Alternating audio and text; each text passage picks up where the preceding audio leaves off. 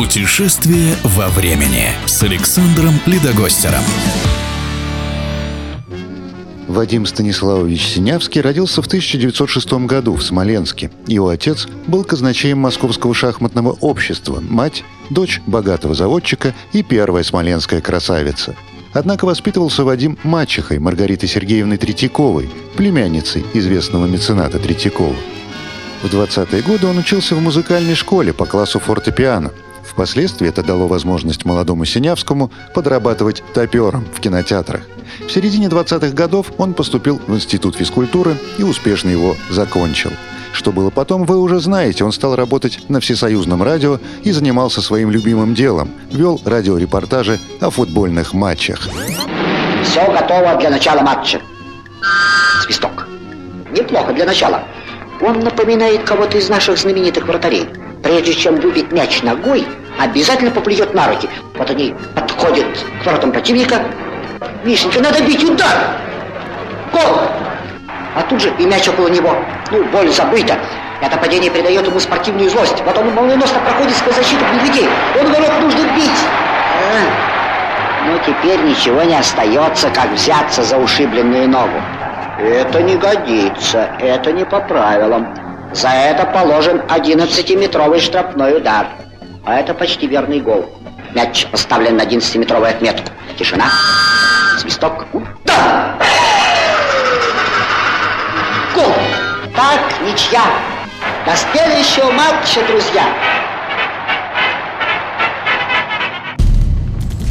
А потом началась война. Сентября 1941 года Синявский в действующей армии. Его голос с передовой звучал в рубрике «Говорит Западный фронт». Дорога на Малый Ярославец – это дорога упорных боев, где все свидетельствует о жесточайшем сопротивлении врага. И вместе с тем говорит о настойчивости и мужестве наших бойцов. Кстати, именно он 7 ноября 1941 года вел репортаж с исторического парада на Красной площади. В 1942 году он в Крыму, в осажденном врагом Севастополе, вел репортажи с Малахова кургана. 1 марта он успел сказать в эфир лишь первую фразу «Говорит Севастополь», прежде чем в следующее мгновение его накрыло взрывом разорвавшейся поблизости мины. Тяжело раненого Синявского вынесли с поля боя, тогда он потерял левый глаз. Но спустя три месяца он вернулся в Севастополь, а затем работал в осажденном Сталинграде. Там шли тяжелейшие бои. Рейхсминистр пропаганды Геббельс объявил на весь мир, что город на Волге, носящий имя большевистского вождя, пал под ударами доблестной шестой армии Паулюса – а из Сталинграда, тоже на весь мир, прозвучал своеобразный ответ Геббельсу от Вадима Синявского в форме радиорепортажа из сражающегося города. Когда мы включили приемник, и вдруг дают из Берлина передачу о том, что Сталинград пал, и что на завтра назначается парад войск в городе. Das ist die Wolga, der größte Strom Europas. Ну, вы знаете, весь наш корреспондентский корпус просто волновался. Мы жили рядом в трех таких небольших домиках. И в ответ на это Сталинградский горсовет устраивает торжественное заседание, посвященное Дню Октября. Как только кончилось заседание, мы вышли из здания – забросили антенну на дерево и начали срочно вызывать Москву.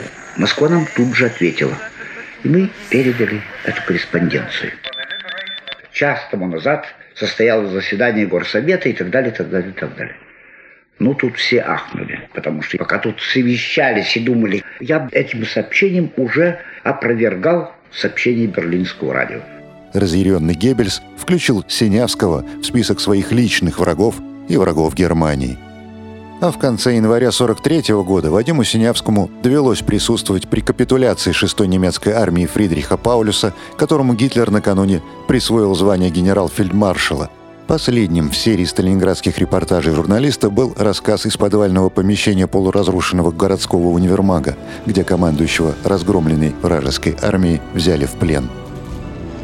Вадим Синявский освещал боевые события по радио, находясь на Брянском, Центральном, Степном, Первом Украинском, Втором Белорусском, Первом Прибалтийском фронтах. В действующей Красной Армии майор Синявский находился с сентября 41 по октябрь 44 года.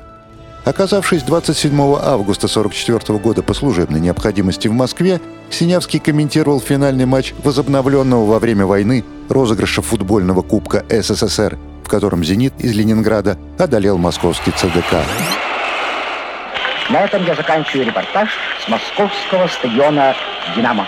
Как и всегда, передача была организована редакцией «Последних известий».